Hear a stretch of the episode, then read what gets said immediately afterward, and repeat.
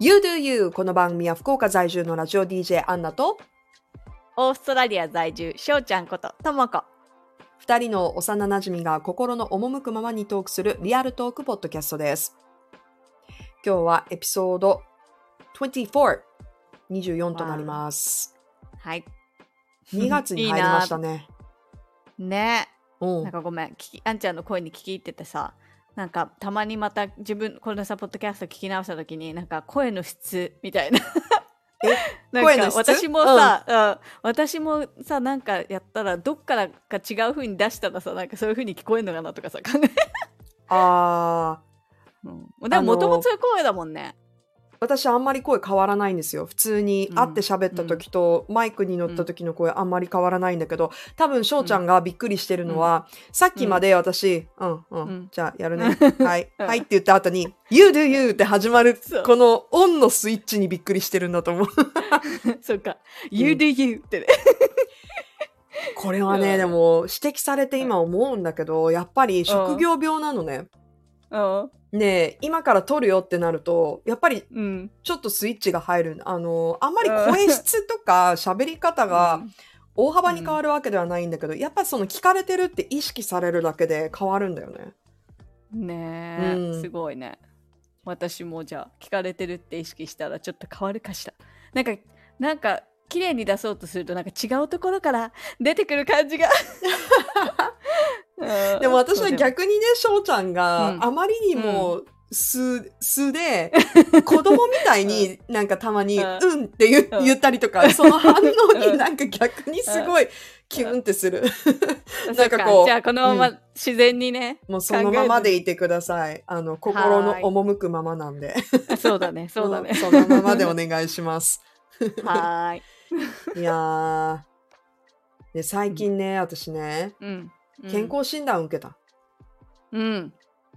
どうだった？何したの？まだね、結果は出てないんだけど、うん。これあの、いろいろ条件はあるんだけど、やっぱり、私、あの、フリーランスで仕事をしてるから、会社に属してないから、その、会社で働いてる人って、定期的に健康診断あると思うんだよね。うん人間ドックとか。うん。うん。だけど、私って自分からしに行かないと、自分のうん。健康状態がわからないから、えーそんな方に福岡市民が受けられるヨカドックっていうねとてもいいシステムがあるんです。ヨカドックってどうどういう意味かわかります？旅館ねってこと？そうそうそう。ヨカっていうのはいいっていうことね。博多弁です、うんうん。ヨカっていうのね。でそうそう、うん。でまあ基本的なものであってあんまり精密な検診ではないんだけど、まあ、そのワンコインでね、血液検査であったり尿検査あとん。心電図取ってくれたり、まあすごく基本的なことはカバーしてくれて、まあ、いつもワンコインなんだけど、私あの今年、うん。まあ、今年というかえっ、と今年度になるのかな。まああの、うん。去年40歳になったからうん。その節目でタダで受けられますってチケットをもらってね、うん。ううんタダはいいねって言って、うん。ね、実は、まあ毎年私ヨカドックは受けてたんだけどその基本的な検診という意味で。うんでもコロナになってからやっぱりそのクリニックに行くことから遠ざかってたからちょっとしばらく受けてなかったのね、で、うん。まあせっかく今回いい節目だしまた行こうと思って行ってきました、うん。で結果はちょっとごめんなさい。あのまだ出てないので、もしかしたらちょっとここでちょっと心配なこと出てくるかもしれないけどうん。でもね一つ大きな違いがありました。何？体重がうん。減ってた。ああ まあ年を重ねたら減っちゃうこともあるよね。いやこれはね年齢というよりは、私あの朝から昼になったから減ったと思うの、ああそういうことね。仕事が。生活スタイルがね、うんうんうん。変わったから、で朝の方がヘルシーに思われるかもしれないけど、意外と朝あまりにも早いと、うん。こう今まで一日のリズムがねもちろんあのストイックに作るタイプだったらよかったんだけど 私そういうタイプではあまりないので、まあいい、うん。いい塩梅を見つけてあの過ごしてたんですけど、この10年。うん。でも多分何が一番大きいか睡眠時間が増えてるんだよね昼になって。うん。うん。でそれでねやっぱり変わったんだと思う。へえじゃあこのままいったらガリガリになっちゃうかも なるといいんだけど。わかんない、うん、でも、その、まあ変な話、お通じも良くなったし、うん睡眠が増えたことで。うん。で、ご飯食べてすぐ寝るっていうことが前より減ったんだよね。で、その前はやっぱ、朝をやってた時は昼寝をしてたのね。うん。でそれでなんかちょっと保ってるとこがあったんだけど、うん。一日通して活動してて、ご飯も合間に、まあその、うん。ドカ食いみたいなことをしなくなったから、多分それだと思うんだよね。うーん。よかったね。だからね。なんか血液検査とかにももしかしたら現れてるかもしれない。いやー、だから、いい方に行ったと今は思いたい。うん。うん。うんそうだ。ね。まあ、結果待ちなんですけど、ちょっとでもね、減った、3、4キロ減ったの。何もしてないのに。うんすごい。うん3、4キロって結構だよね。嘘。で、3、4キロって、こう、うん言葉で言うと、あーって感じかもしれないけど、うん。ぜひ皆さん今度スーパーに行った時に、1キロの肉持ってみてください。すごい量だから。あとだってさ、うん。5キロの米買うけどさ、そうすごい重いよそう。そうそう。すごい重いでしょ？うん。それを考えると、あ、こんなに減ったんだと思って。まあ、ただうん私、運動してないので、筋力が減ったっていうこともあると思うから、まあ、ちょっと筋トレしなきゃなと思って。ううんん。うん。でも最近思うのはさ、やっぱり年齢的なことだと思う、これは。みんなね、健康の話しだしたね。うん。友達と。なるほどね。で昔から私健康の好きだったな。なんか日本のテレビって健康番組多いじゃん。グルメと健康が多いよね。うん。で、おばあちゃんと一緒に住んでたから、うん絶対そういうのばっか見てるの。うんうんうんうん。うん。だからそういうのよくやってたな。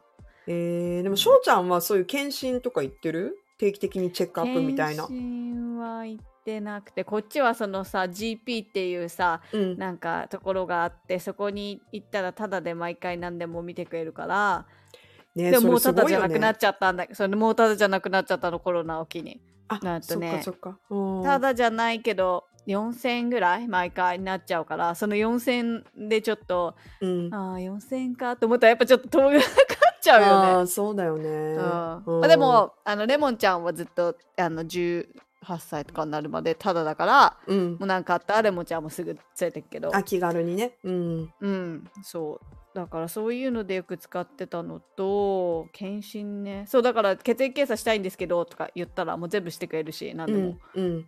うん、何でもやってくれるからそれでね検診っていう感じであマンモグラフィーを初めてやったああ、最近？そう40歳になったからタダで受けられるって聞いてうん。そう行ってやっためっちゃ痛くなかった、ああ、うん、私も今年受けようと思ってて、40歳になったからっていう節目が大きいんだけど。うんうん。うんでもね、婦人科系は私、毎年行ってるのね。検診は。うんう。うんんその婦人科系も GP でやってくれんの？いいよね。それ、あの、うん全部やってくれるこの前というか、ま、前のエピソードの中で、やっぱりあの出産をね経験してるから、うん。その流れで GP の話を聞いたけどうん、同じ場所に行って何でも見てくれるななんでかっていうとね私大体ね、うん、その、うん。日本の医療機関の話を、まあ、仕事を通じて聞いた時に、うん、その専門が分かって分かれてるでしょ日本って。うん、そうだね。だから耳鼻科だったら耳鼻科とかね。そうそうそれはまあ素晴らしいんだけどどこに行けばいいんだろうなって思うことってあるじゃない、そのうんうんうんうん症状がこれが痛いとかこれが最近気になるっていうこと以外のことって結構どこのクリニックに行ったらいいんだろうなとか、もうちょっと気軽に相談できたらいいなっていううん時があるのね。うん、確かにそういう時は GP よね。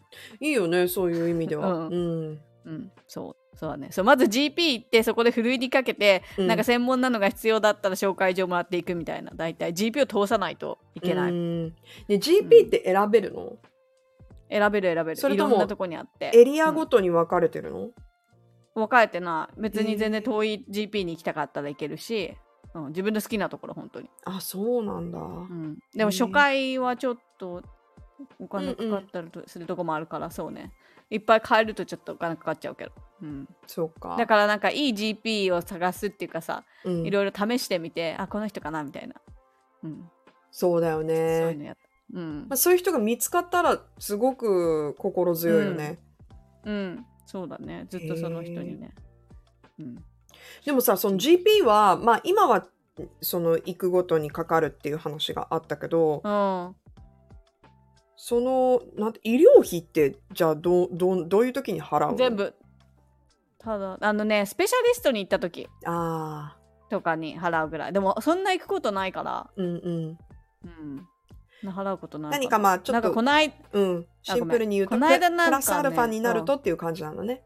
そう。ね？なごめん。この間この間、うん。なんか片頭痛初めて生まれて初めて片頭痛みたいのになんかなって。うん。なんかそれがなんか何回も1週間の間とかにあったから、うん。これはおかしいってなって、うん。何かあるに違いないと思って GP に行って ねなんかね片頭痛だからきっとなんかあのコロナのねワクチンのせいかもわかんないけどこうなんかねあの、うん。ほら何血管がさ 詰ま詰まる血管詰まるっていうのなんていうの、うんうん。そのさそうあのなってるんじゃないかと思ってみたいに。だからなんか CT スキャンとかやりたいんですけどつって、うんうん。なんかでも渋々だったら GT はだ GP はなんか、うんうん。ああでそんなに言うんだったら行ってもいいよみたいな。うん。なんか感じで。そんでそう行ってやあとそう CT かな。多分 CT そうしたのよ。なんか機械に入って、それも全部タダだった。えー、あスキャンとかしてもただなんだ。タダだった。うん、へえうん。しかも何も別に見つかったわけじゃないけどただなんだ。うん。へー。そうそうそう見つかってない、うん、そうそうそうだうね、んうんうん。うん出産もタダだしね。うーんいやそれはもう全然違うよね。うんまあね、うん、かかる方が少ないかな、うーん。うん、その分やっぱりなんか税金みたいので引かれるの？そういう多分そうなんじゃ引ない？かれてるんだろうね、うんうん。じゃないと機能しないもんね。ね。へそうだえよね。年金とかもさ、うん。ない？ああそっか。なまあなないっていうかさもらえるけど、うん。あ日本みたいに毎月年金に払っていくみたいなのがないっていうか、うんまあ個人でやってくださいっていう感じなのかなじゃあ。あ違う違う。年金はもらえるんだよ。年になったら国から。おー。でもなんかその積み立てじゃないよね多分。あそうなんだ。うん。何歳まで住んでたらみたいな。へえ。もらえるじゃあ他のとこで徴収してるんだね多分ね。ね多分ね。めっちゃだから消費何ていうの？税金？消費税？消費税が高いのかな、どうなんだろうね。うーん。うん。いや私もどこで集めてるのかっていうのはわからないけど。うん。そうか。でも逆にじゃあ医療っていうことに対してはもうちょっとこうしてくれたらいいのになみたいな希望はある？自分で生活してて。うん。とか困るなあはい歯医者だ困るなね歯医者歯医者歯医者。うん。うん、日本の歯医者はさ、うん。なんかそんな行ったってさ1万とか払うことほとんどなくない？ないない。普通に治療だけだったら。ね、う。ん。なんか歯医者は保険効かないんだよ。あそうだからなんだ。うん。1個の虫歯治すのに約2万。2万？で2万。そう約2万。でクリーニングも1万5千とか確か約2万ぐらいした気えがする、ー、高い。うん。そうでなんかそうなんかそれが高いからみんな結構いかん。しぶしで私いつも日本に帰ってる時にもう保険入ってないんだけど、日本の。うん。なんか外国の歯医者ってなんか信用はまだなんかさわかんないから、うん。なんかえ何？美容師と一緒で一緒でさうん。なんか日本の方がいいかなみたいなさ、うん。偏見があるじゃんうん。日本人の方が、だから歯医者もいつも日本に帰った時にもう保険入ってないけどあのクリーニングとかも全部日本でやってたの、うん。でもさコロナで帰ってないから3年間。うんうん。でなんかそう行ってなかったから行ったんだよね。そしたらクリーニングとかやってちっちゃい虫歯とかもあって、うん。全部で10万ぐらいかかった、おー、10万は大きいね。うん、でなんかあのなんていうの？クラウンってなんて言うんだろう？あのねかぶせるやつ。かはそうかぶせるやつ。かぶせるやつ、15万から17万万って言われたあのね、うん。かぶせるやつはね、日本もちょっと金額はするんだよね。あそうなんだ。あのでもなんかこ治療じゃなくくて、そういう、なんて言うんだろう、えっ、と、要するに、綺麗に見せるためにする施術は、ちょっとやっぱ日本も高いんだよね。歯に関えして言うと。でもなんあそうなんだ。例えば私も虫歯があって、それを治療するのに、あの例えばじゃあ銀歯だったらうん。無料ですと、うん。だけど、うん。無料というか、まあ、カバー保険がカバーしますと。だけど、うん。セラミックとかになると、うんうん。ちょっとこれぐらい値段かかりますみたいな、その差がもう、私も1本セラミックにするのに34万、あうん、しかもそれ歯を変えるんじゃなくてうん。埋めるだけでそれぐらいだったから。うへえ、ん。でもそう言ってた。なんかでもこっちって保険が効かない分、うん。歯医者に行って治療が全部なんていうの日本でいうグレードのトップを常にしてくるんだって、うんうんだからそのかぶせるやつももうトップの素 素材でみたいな。なんかうんうんうん。多分一応高いやつでそう来るらしい。ってうん言ってたよ。だからそういう意味ではそう綺麗によくしてくれるんじゃない、ううんん。高いけどね、うん、日本はさ保険がそうカバーできる分でやってくれるじゃん多う分、ん、あそうだね。そういうことにもどこまでやるかっていううん、うんうん。基準が変わってくるかもしれないね。うん。いやとはいえ日本の医療機関はうん。信頼性が高いとまあ勝手にね私は思っててもまあうん。他で受けたことがないっていうこともあるけど。うん。うーんすごく親切だし丁寧だしうん。やっぱりねあのーオーストラリアめっちゃいいけどね。まあいいだろうね。うんうん。あ ーでもどうしてもほらまあ翔ちゃんは比較ができるけど、私はもう話聞いてうん。想像しかできないから、まあでもうん。オーストラリアも良さそうだ、うん。うんオーストラリアめっちゃいい。すごい。でもなんかアメリカの話とか聞くともうなんか悲惨でかわいそう。アメリカはね医療機関ね。本当に厳しい状態。その受けられる個人差がすごい大きいからね、払わなきゃいけない金額とか、うん。ね。そうだからさそういうことを考えると、うん、そこまでやっぱり日本は、うん、差がないと思う、個人差がないんじゃないかなと思って、うん、うんそうだね。ねえ。え何か日頃もう40代になりましたけど、はい。あの 健康に気をつけて何かしてることはございますか、いやでもシンプルにやっぱりうん。食べること寝ること運動このバランスだと思ってるから、うん、でも逆に無理しなくなったよねどういうこと？無理って何、なんかもう疲れた時はうん。前は勢いで「うん疲れてるけど遊びに行っちゃえ」みたいななんかうんうんうん。疲れてるけどもうちょっと仕事できるみたいな。うんもう私疲れてるからお風呂に入りたいみたいになってきた、うんうんうんうん。まず自分をいたわってあげることを優先になったんだね。そう。ね、その自分の体の状態がどういう風にすれば良くなるかっていうのも分かってくるじゃん、だんだん。原因が分かるんだよね。例えば疲れてる時、うん。ストレスが溜まってる時とか、調子が悪い時、大体自分で分かるじゃん。あ、今例えば、じゃあ、ん女性のこうホルモンバランス的なことだったら、あ、そういうタイミングなのかな？とか、うん、ちょっと風邪っぽいかな、疲れてるかな？とか、あ、昨日寝れなかったからだろうな？とか、食べ物最近ちょっと、あの、うん。あ、暴飲暴食してたな？とか。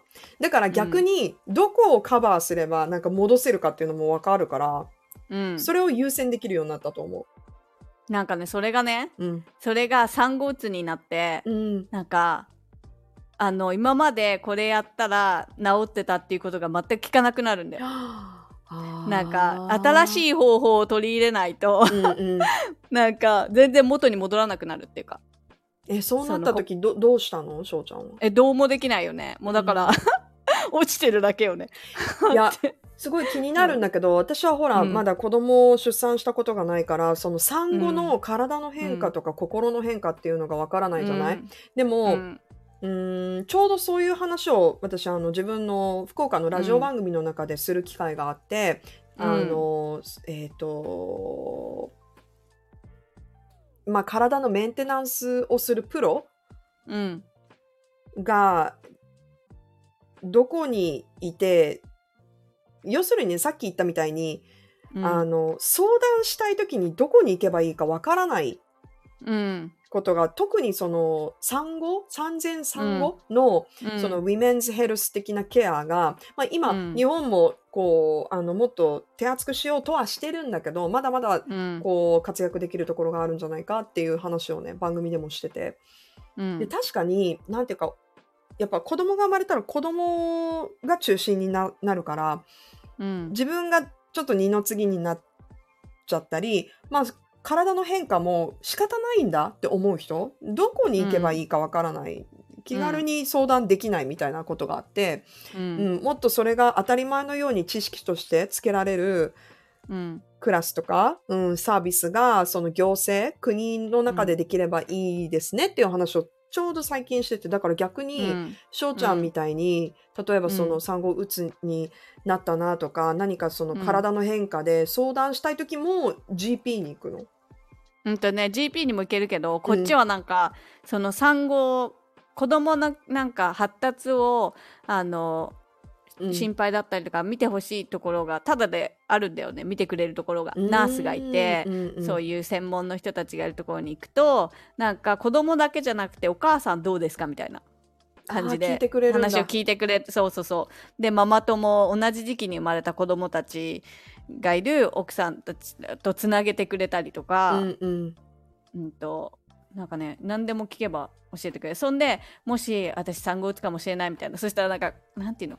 うんとね質問に答えていくんだよ。うん。それでなんかそれでどれぐらい産後うつの可能性があるみたいなのがさわかるからうん。なんかそれがなんかちょっと、うん、悩みかなっていう時はなんかそういうあのカウンセラーみたいな人にうん。をつなげてくれたりとかそういうやっぱり制度はつある、ああうん、それ大事だよねん。本当に。めちゃめちゃ大事、うん、でもなんかなんて言うんだろうね思うけどまあ産後うつだとかってあの何診断されたわけじゃないし自分で勝手にそう思ってるだけうんで、うんうん。なんか最近やっとちょっと剥がれてきたって感じはするんだけど、うん。なんかそれになるまでなんかうつとかってうん。なんかね表現最近思ったんだけどすんごいぴったりくっついたシールみたいな感じで、うん。なんかついてることすら分かんないっていうかついてる時。もう一体化しちゃってるから。うん。だから分かってなくてずっともやもう雲がかかってる感じっていうかさ曇りな感じがずーっと。でもそれがどんどんどんどん普通になってきていつそれがくっついたのかもさいつですみたいなのも分からないし、うんなんかずーっとそれがどんどんどんどんそれでもう一体化してってそれが普通になっちゃうとそうじゃなかった時が思い出せないっていうか、感じで。うん。でも何かをきっかけ多分なんか私の場合多分、うん、何がきっかけだったのか分かんないけどなんかこうもうもう落ちるところまで落ちたらさ結構上がるじゃん。うんうんうん。なんかそういう感じで多分きっとなんかちょっと例えばそのすっごいぴったりくっついたシールがうん。なんかすごいふやけたんだろうねきっと。うん。それでなんかちょっとちょっと離れたのを客観視できたっていうかああみたいな。そう。それができたらちょっともうむき出せるみたいなうんうんうん。その客観視ができないっていうかもう自分と一体化しすぎちゃってるとすごい抜け出せない感じがする、うん、そういう時はやっぱりプロに行った方がいいかな。うんって思うけど、うん。何からだからそういう前してた気分が上がることをしても治らないの。聞かないんだよね。ずっとうん、そっかそっか。逆にその悩みについて、うん。まあ、産後のね、心と体の変化について、プロの人に相談する機会はあった？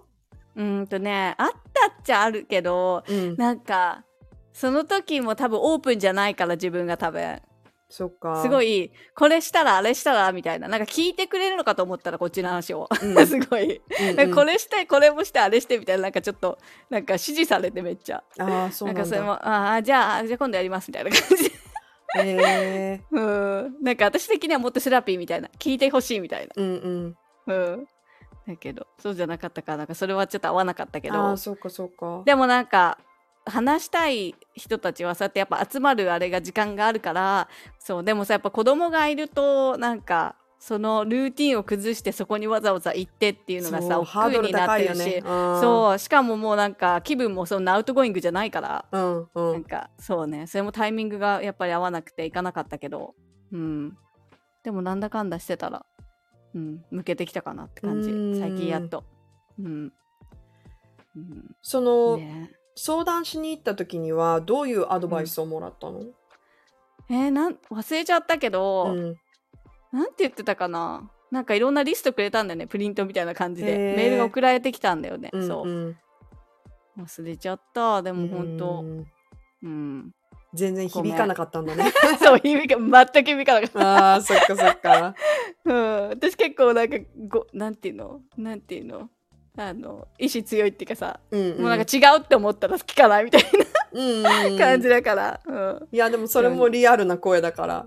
うん、なるほどとう思う。うん。だね。うん。思わなかったけど。そうなんだうんね。まさかさ、私ってもう絶対打つとかならないと思ってた。うんうん。うん。もう世界一ポジティブなんじゃんみたいな。うんなんかもう意味わかんないうつの人の気持ちとか思ってたの、ほんと。うん。なんかだからなんかやっとここでそういうのを経験して初めてうん初めてだよ、人生うん。あ人のために役に立つことしたいって思ったんだよなんかそういう困っててるそうお母さんたちがきっとなんかそういうなんか人に特に日本の人とかって多分オープンになれない人も多い気がするかわらかる。うん。ねそうそういう場所本当にもっと必要だろうなとか思ってみんうなん人それぞれやり方は違うだろうけど、うんでもこうやってさ私もそうだったってまずオープンに話すことってすごく大事かなって思う。わあ私もそう思う。うんううんん。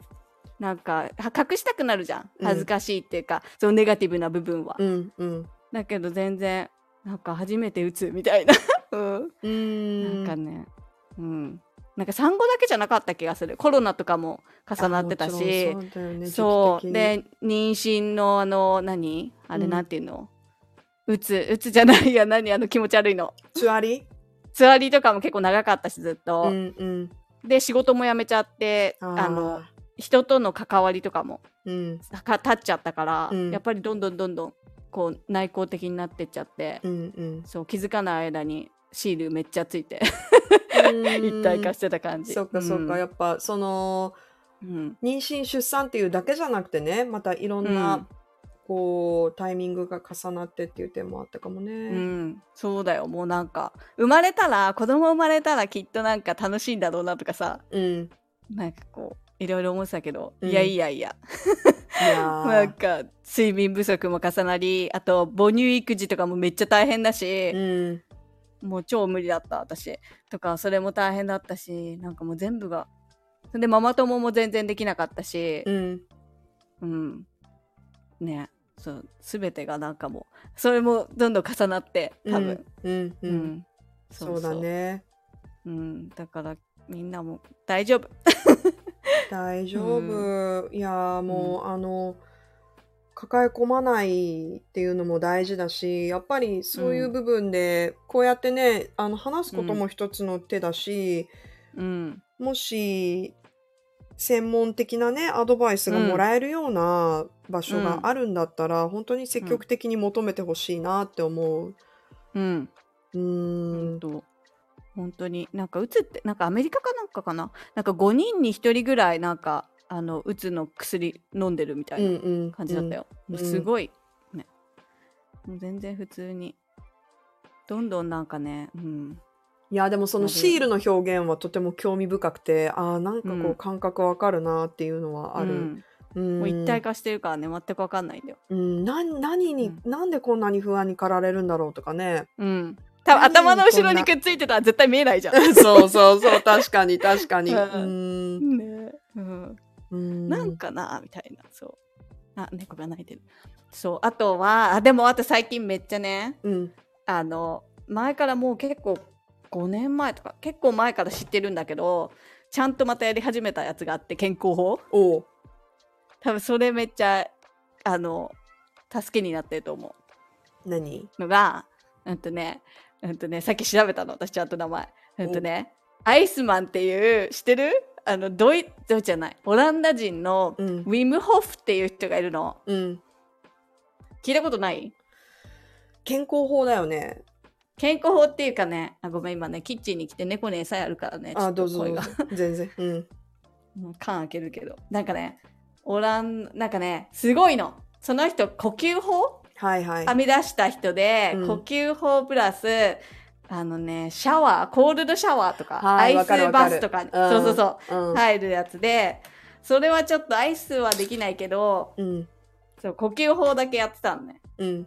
それがなんか最初やってた時多分ちゃんとやってなかったんだよねなんかうまくできてなかったなと思うんだけどうん。最近なんかまたやってみようと思ってやったらめっちゃなんか、えっと、うまくいったんだと思うんだけどうんすっごいもう、こんなになんかリラックスできるなんか瞑想とか私昔してたけどうん。もう瞑想の何倍とかいうぐらいもうすごいなんていうの健康効果が絶対高いと思うへえ。それをねそうそれを最近やっててうん。そうそれやるともう一日気分高いみたいなそれさ、どういうことをするの？呼吸法はねまずねめっちゃシンプルなんだけどうん。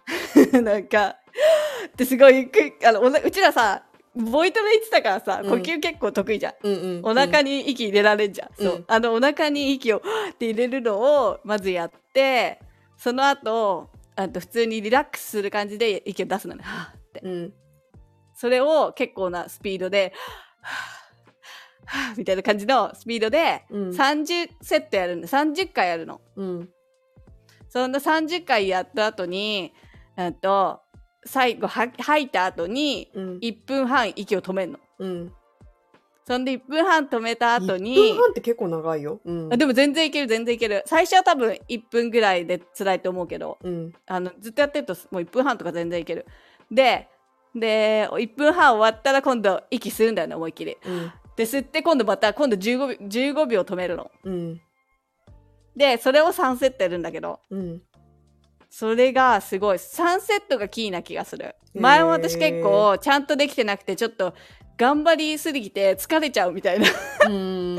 いなんかそれで2セットでもういいやみたいな。いつも感じだったの、でも最近その呼吸もすっごいしっかりお腹に入れなきゃいけないんだけど、うん。でもなんか力任せなんじゃなくってなんかこう難しいな、うん。それもなんか説明できないけどしっかり入れないとうまくいかないんだけどね。そう。やってやってたら全然楽にいけなんかそれできてそう3セットやったらもうなんか体中めっちゃなんかねなんて説明すればいいの？じりじりするみたいな。うん。血管とかのなんかもあじりじりして。ねうん、それがめっちゃいいよ。一回本当にみんな騙されたと思ってやってほしい そうそれで調べたらアマゾンに本出てたよ日本語でうんうんうん。もう一度、ななんなんていう。ウィウィムホフっていうんだけどね、うんでも日本語だとね「う」に点々ってあれなんて発音するのブだね。ブ。う ?B の音なの B の音だね。うん。でもスペルは W なんだようんウ。ィムホフさんが写真撮ったのなんていうあれか結構高評価だってアマゾンでうん病気にならない体の作り方っていうやつえー。でそうウに点々のウィムホフって書いてあるうんうんうん。4.5星あでもこれ今調べてみたら無理をすると気絶をしてしまう可能性もあるっていうことなんですね。であの特に気をつけてもらいたいのが水のそばですると、まあ、あの気絶をして溺れてしまうっていうこともあるので、まあ、決して無理をしないようにそしてあの気になったなやってみたいなと思った方は安全な場所で正しい方法でするようにしっかり情報をチェックしてください。よろしくお願いします。ねえ、でも私たちもさ、健康のこととか話すようになったんだね。そうです。大人になったんですね。大人になったんだよ、本当に。うん。でもこれからもっとじゃん。確かに。多分。うん。まだまだはい今扉開けたばっかりだから。扉開いたんだね。健康の扉が開いたんだね。いや、だってうん。私最近同世代の友達と集まると、うん。健康の話ばっかりしてるもんね、やっぱりね。みんな何、へえ。まあ美容とかも含めて、なんか最うん。近気になるの何みたいな。うん、うん。えー気になる。日本の人の方交換は？いがろいろ。ね楽しいよ。うん。あじゃあリスナーさんもこんなのが良かったみたいな、おぜひぜひ、あうのーん実践してる健康法とかあったらね、うんう、うんん教えてください。はい、さあ、今後もスタンド FM メッセージ機能や SNS、E メールを通してメッセージをお待ちしています。感想や質問など送ってください。E メールは podcastyoudoyou.gmail.com インスタグラムは podcastyoudoyou 全部アルファベットです。X のアカウントだけ podcastYDY となっています。ぜひ私たちとつながってください。で、このポッドキャストは、スタンド FM、Apple Podcast、Spotify で視聴が可能です。インスタグラムと X のアカウントでも情報を発信しています。もしよかったらフォローをよろしくお願いします。それではまた来週も聞いてね。バイバイバイ。